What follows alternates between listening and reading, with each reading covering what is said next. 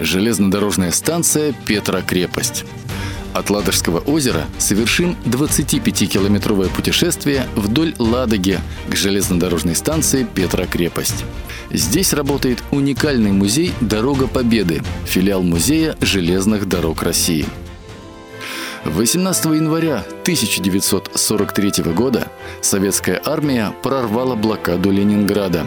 В ходе кровопролитных боев удалось отбить у фашистов узкую полоску земли вдоль южного побережья Ладожского озера шириной от 11 до 15 километров.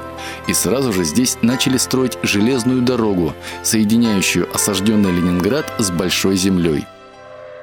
Ветка по освобожденному участку проходила от станции Поляны до Шлиссельбурга. Впоследствии этот железнодорожный путь получил название «Дорога Победы».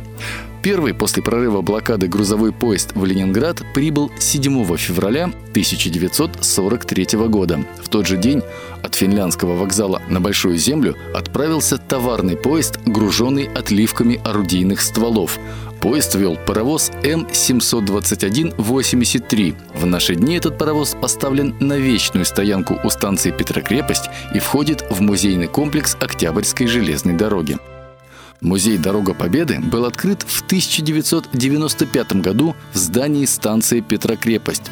7 февраля 2013 года к 70-летнему юбилею прибытия в Ленинград первого после прорыва блокады поезда в музее проведена масштабная реэкспозиция, обновлено выставочное оборудование, подключены новейшие технические средства, а также мультимедийное оборудование – Экспозиция музея посвящена истории строительства и строителям Дороги Победы, а также ее опасной работе под обстрелами и бомбардировками врага.